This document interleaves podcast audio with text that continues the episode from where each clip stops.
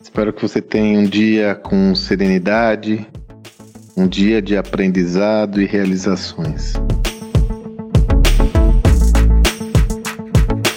Na semana em que gravo esse áudio, eu tive a oportunidade de realizar uma palestra com a presença de dois craques, o Teco Medina e o Thiago Negro, o Primo Rico, um dos maiores influenciadores hoje aí desse segmento de educação financeira. Depois até fizemos um debate juntos, foi muito legal. E eu peguei um conteúdo, um insight do Thiago Negro que eu achei muito interessante. Ele comenta: não antecipe seus sonhos. É óbvio que, no contexto do Tiago, essa visão de antecipar os sonhos é o uso inadequado do seu recurso financeiro. Né? Então, você quer ter um carro, você pode guardar dinheiro durante um ano e ter o carro, mas às vezes você prefere ter o carro hoje, financiar esse carro e pagar dois carros com a, com a grana do financiamento ou algo do gênero, né? Então ele explora muito essa, essa visão de que é importante você não antecipar seus sonhos para que você não tenha um dispêndio maior da, do que aquele que você terá caso você tenha paciência para realizar esses seus objetivos. Interessante, eu gostei muito desse conceito do Tiago e comecei a refletir sobre como existe uma tensão importante da gente organizar na nossa mente, que é aquela de ter um sonho, ter uma visão clara, ter uma meta, ter um objetivo ambicioso que é mobilizador, que seja o suficientemente desejado, que lhe crie uma tensão positiva, que lhe impulsione adiante, mas ao mesmo tempo que você não tenha ansiedade de atingir esse objetivo antes da hora. Eu posso fazer uma outra analogia, né? Quer dizer, é muito parecido com o momento que nós passamos hoje no Covid, no isolamento. Eu tenho um desejo grande de é, me confraternizar, confraternizar com meus amigos, estar de novo com meus amigos, mas por outro lado, ainda não temos uma solução definitiva para o Covid e isso pode colocar em risco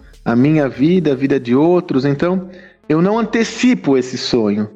O grande ponto que eu quero compartilhar com você é como você pode ter um equilíbrio entre nutrir esse sonho e trabalhar para atingi-lo e não sendo, é, não ficando desencorajada ou desencorajado caso você leve mais tempo do que o necessário para atingir esse objetivo. Eu testemunhei muito essa, essa perspectiva em muitos empreendedores que eu desenvolvi estudos de caso. Eu me recordo bem, por exemplo, meu grande amigo Ari Kozer comentou comigo que, se eu não me engano, durante 15, 16 anos ele não teve um fim de semana, porque ele sempre foi um líder muito presente nos negócios dele. Né? Ele é fundador do Fogo de Chão, hoje é dono da rede NB Steak, do Maremonte. E ele todo fim de semana teve que estar nos seus restaurantes. Então ele falou, não teve um fim de semana. Porém, depois que ele conseguiu realizar o seu projeto, o fogo de chão foi vendido para um fundo e depois para um fundo americano.